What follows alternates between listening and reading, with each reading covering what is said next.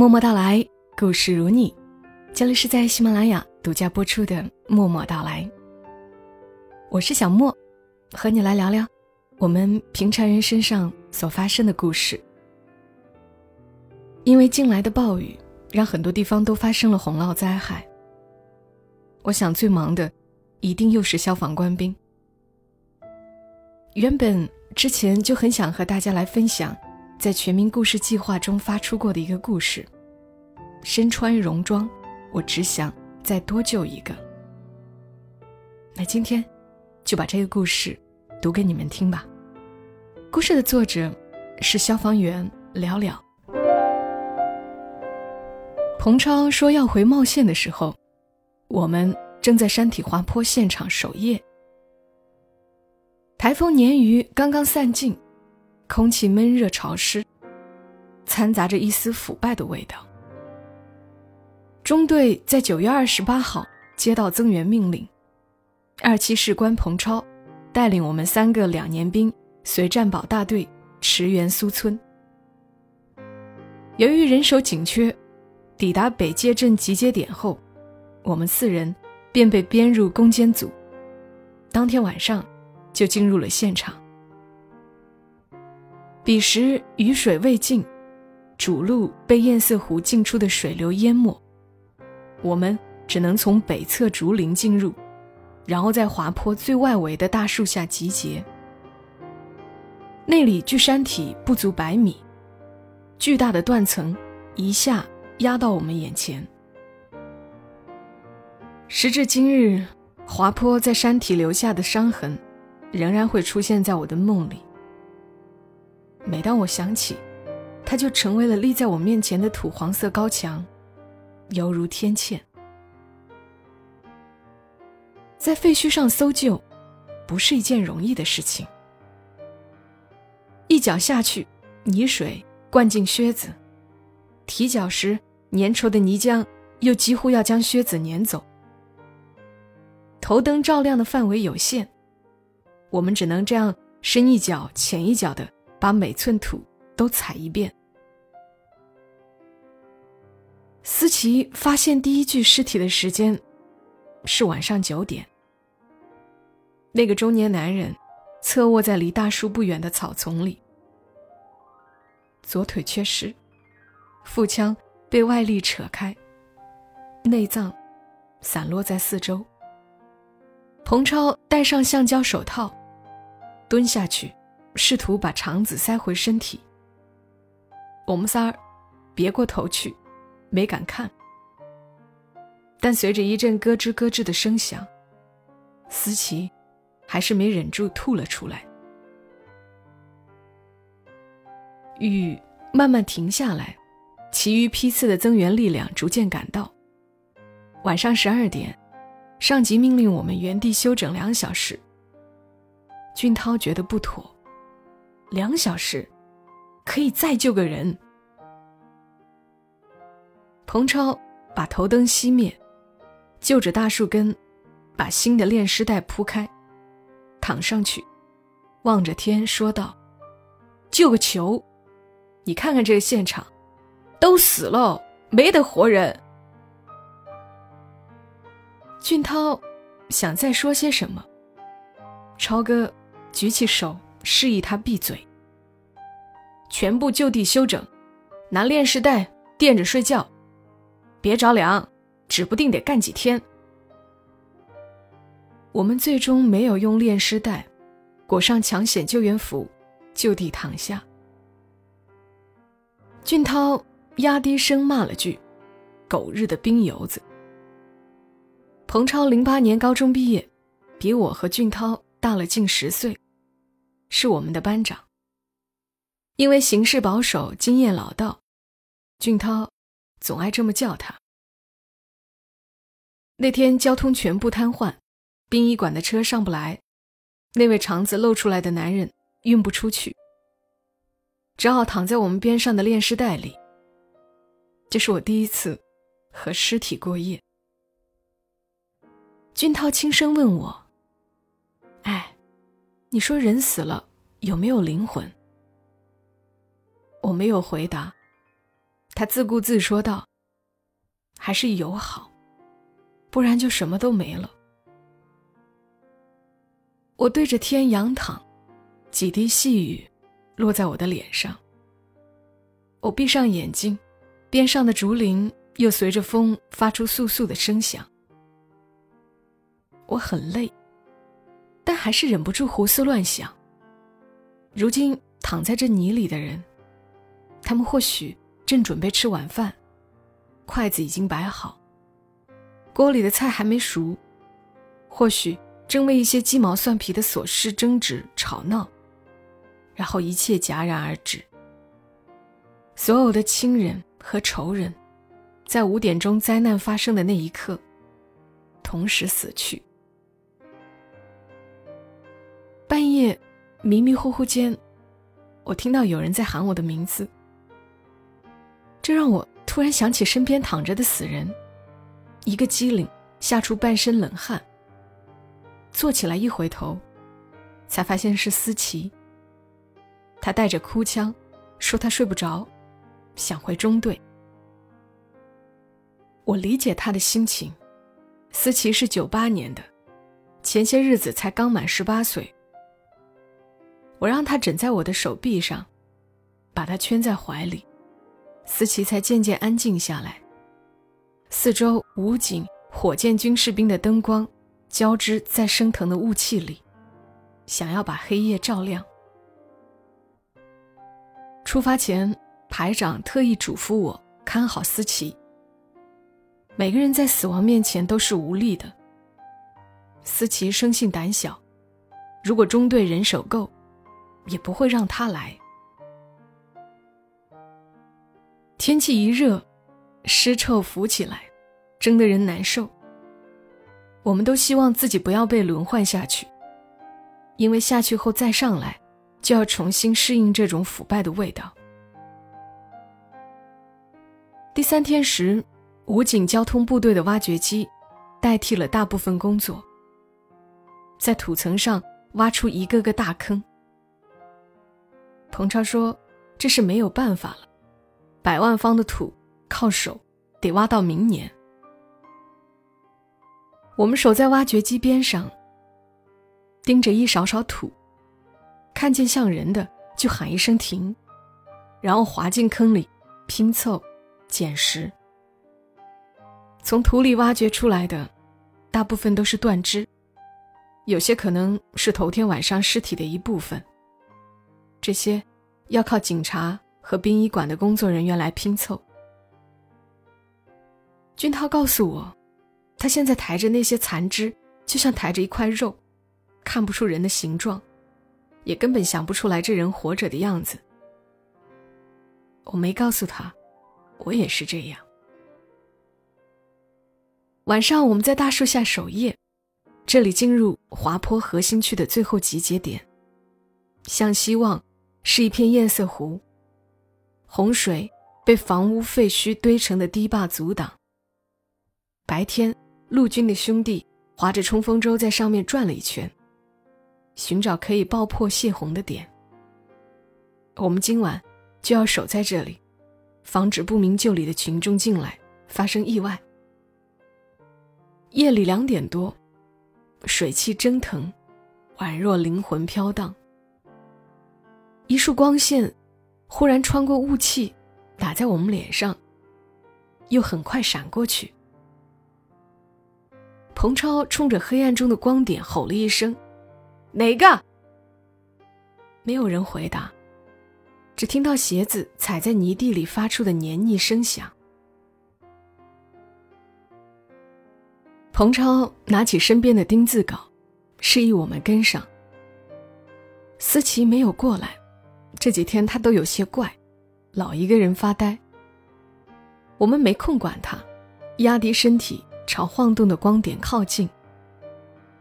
朦胧的雾气中，一个男人的轮廓逐渐出现。彭超喊道：“这里不让进，请你离开。”他没有理会，绕过一根断裂的船子，弯腰从地上捡起一只玩偶。我女儿，她站在那里看着手中沾满泥的布偶，又抬眼看了看四周。你们要帮我寻找他。说完，他就走了。俊涛没回应这位幸存父亲的请求，他只是把工兵铲丢在地上，半天没憋出一句话。我们回到树下，把自己隐藏在黑暗里。彭超忽然开口道：“八年了。”老子有八年没回过茂县，那是我的家。当初我跟爹妈吵了一架，才跑出来闯。结果零八年地震，没等我回去，家都没了。我刨了一下午，手都刨个稀烂。我妈就在那个里头，我知道，但是没得办法。以前我不回去，骗自己什么都没发生。但是我是四川人噻，吃不惯这里的菜。今年我要回去了，我要开个店，再谈个女朋友。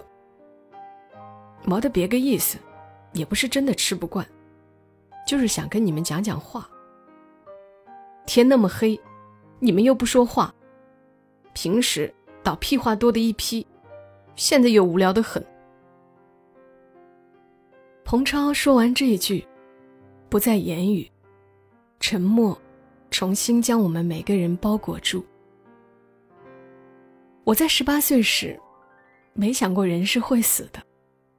我和我的那些战友待在一起，谈论性，谈论爱情。死亡对于我们来说是个遥远的话题。那时候，我觉得我壮得像头牛，五公里能跑十七分钟，负重八十斤上十楼。一上午能干四趟。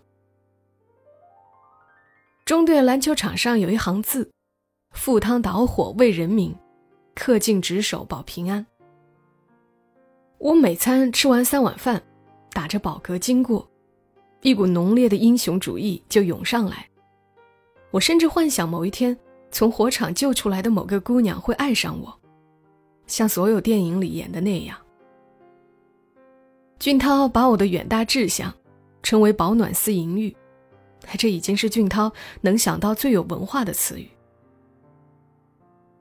入伍前，俊涛是个小工，四处游走，拿着块明码标价的牌子谋生。有活的时候，一天一百五打底；没活的时候，一个礼拜揭不开锅的情况也不少。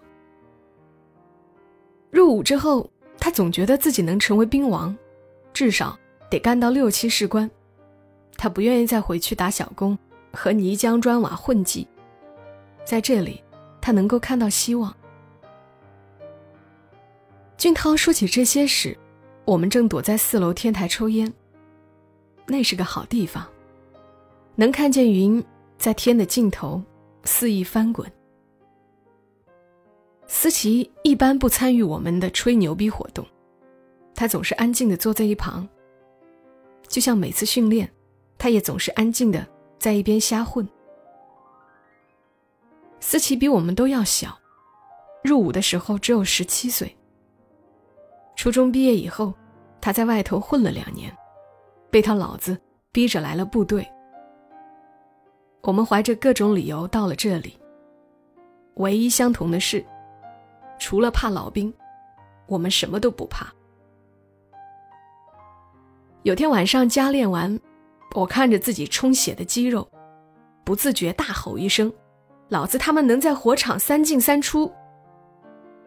班长超哥过来就给我一脚，到时候真见到火，见着死人，别吓尿。俊涛在边上偷笑，彭超瞥了他一眼，他立马恢复严肃的表情，他不行。我行。二零一六年年初，我们这批新兵参与执勤的第三十六天，一个十九岁的女孩子从十七楼一跃而下。彭超那时攀在十八楼的外墙上，准备点将将女孩子踹回来。我们在一旁尝试和他聊天，转移他的注意力。俊涛后来回忆，总说那个女孩子很好看，穿着裙子，坐在窗口上，朦朦胧胧的。他想和她说话，然后把她救下来。俊涛问他几岁，问他有没有特别想去的地方。他没回答，回过头来看了我们一眼，说：“谢谢你们。”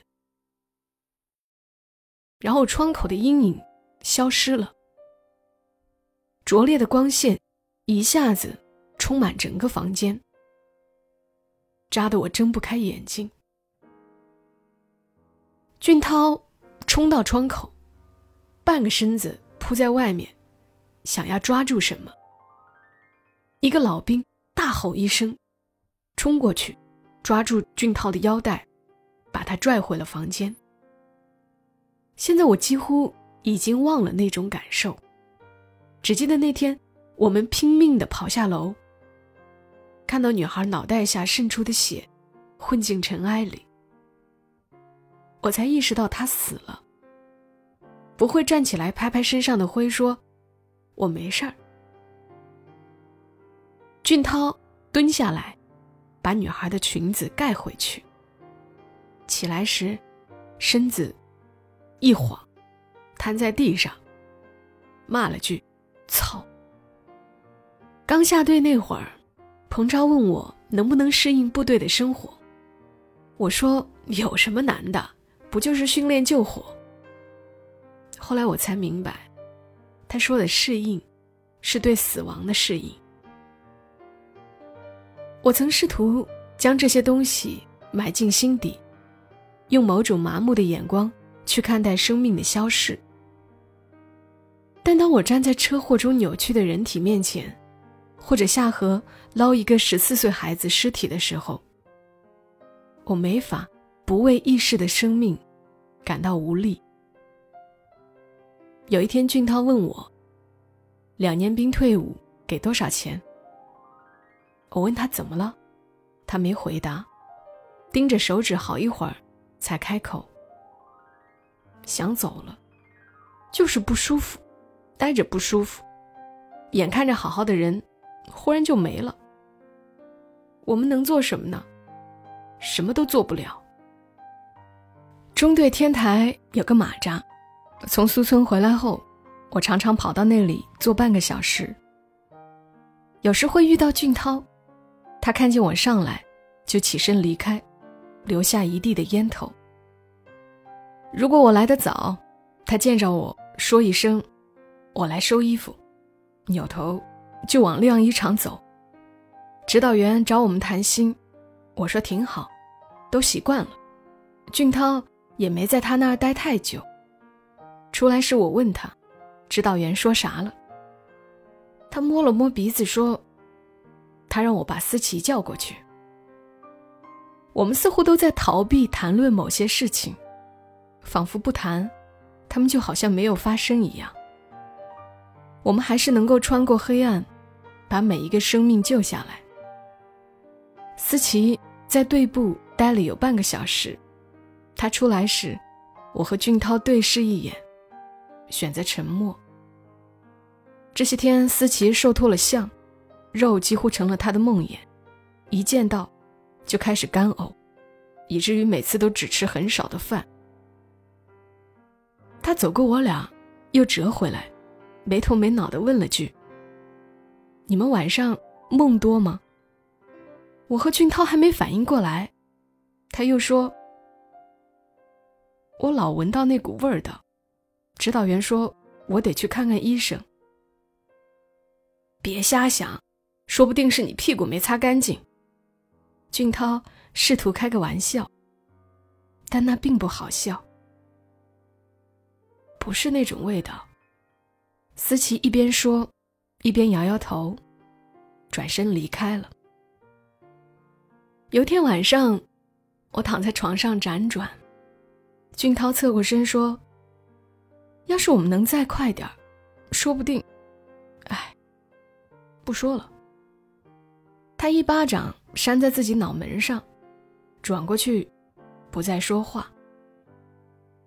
我盯着天花板看了很久，想来想去，也没想明白哪里慢了。二零零六年年末，彭超退伍，临行前的晚上，我们四个躲在天台瞎聊。彭超喝了很多酒，絮絮叨叨说个没完，绕来绕去，一个意思。他八年没回过茂县，而明天他就要坐上飞往双流机场的航班，回到阔别已久的故乡。彭超喝完第八罐啤酒，忽然安静下来。夜晚，北风刮得猛烈，我们以为彭超醉倒了。起身准备把他抬回宿舍，我们背着他。黑暗中，他忽然开口：“八年，我不再想了，我终于认命了。你们是我的兵，我希望你们不要像我这样陷在里头。人死了就是死了，你得认。”彭超退伍的第二天。我们处置了一起民房火灾。火是从一楼堆放预制板的仓库开始烧起，最后蔓延到二楼卧室，将一个孩子团团围住。中队到达现场时，木质结构的老房子已经摇摇欲坠。夜幕降临，火在黑暗中呼啸，窜起来又被水枪压下去。情况紧急，队长的命令。时至今日也异常清晰，内功救人。我们都知道，这种情况进去，凶多吉少。但没有办法，我和俊涛是三车一二号员，更是无法推卸责任。人们常说，消防员不该一命换一命，但身穿戎装，只想能救一个是一个。何况，谁又会想到，自己那么年轻健壮，却可能真的会出不来。于是，当俊涛被倒塌的梁柱砸中的时候，有那么一瞬间，他大概是不解的。俊涛住院的那段时间，起火的人家来中队闹，说我们救援不力，又说我们出警慢，他们在中队门口呼天抢地。试图把所有的责任推给我们，而我们只能沉默。队长说：“事实就摆在那里，我们没做错什么，但他们死了孩子。”我去医院看俊涛，他的右腿被石膏固定着吊起来。我调侃他命大，要是再往上砸一点，就嗝屁了。他冲我笑笑。转而问我：“孩子呢？”我不知道怎么回答他。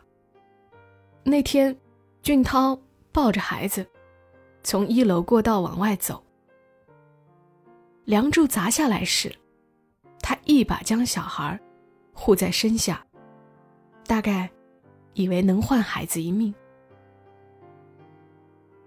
呼吸道和肺都灼伤了。没法救。我想了想，又说：“你已经做得很好了。”俊涛摆摆手，示意我不要再讲了。他把头侧过去，埋进枕头里。过了好一会儿，轻声说道：“老子拼了命了，拼了命了。”二零一七年九月，我离开中队。到学校读书，半个月后，俊涛退伍。我没能亲自去送他离开。电话里，俊涛哭出了声。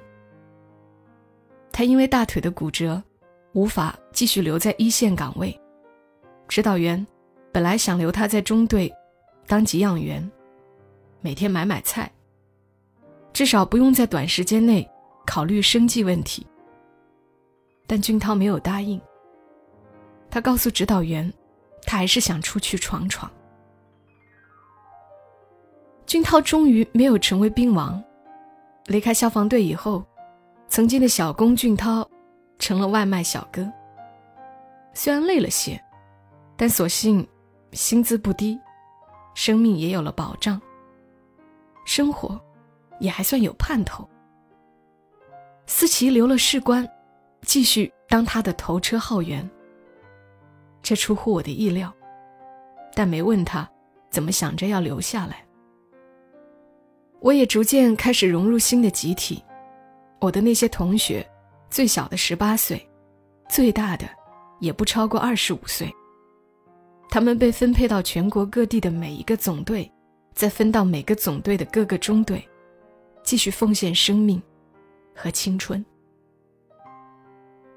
这帮二十出头的年轻人，有些在新疆的最西边，每次救火都要带着九五步枪。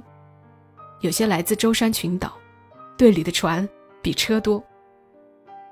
我们经常在一起分享这些趣事儿，但每当谈起救灾的经历时，话题总会在某一刻戛然而止。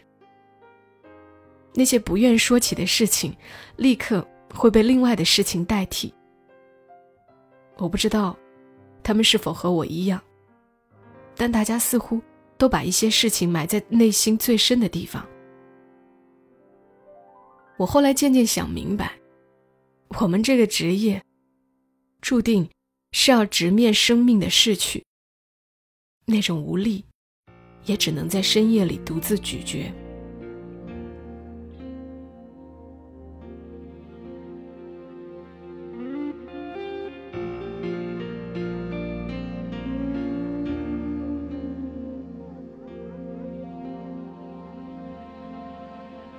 这个故事来自于全民故事计划的第三百五十六个故事，作者是消防员了了。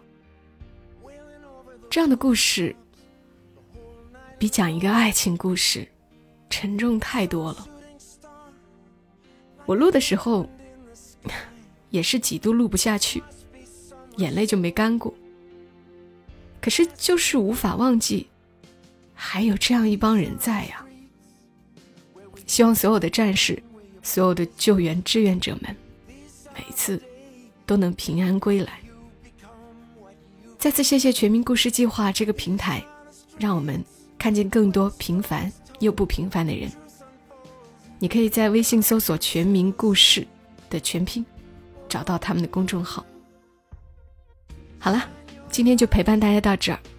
小莫在深圳，和你说晚安。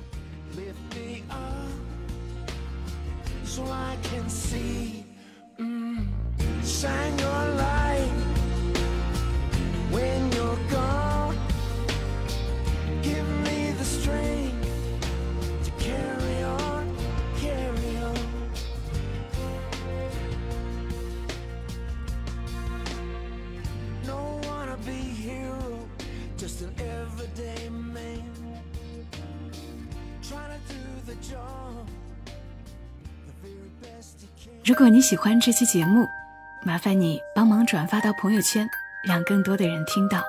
小莫在这儿，谢谢你。